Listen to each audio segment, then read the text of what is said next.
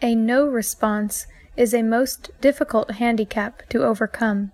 When you have said "no," all your pride of personality demands that you remain consistent with yourself.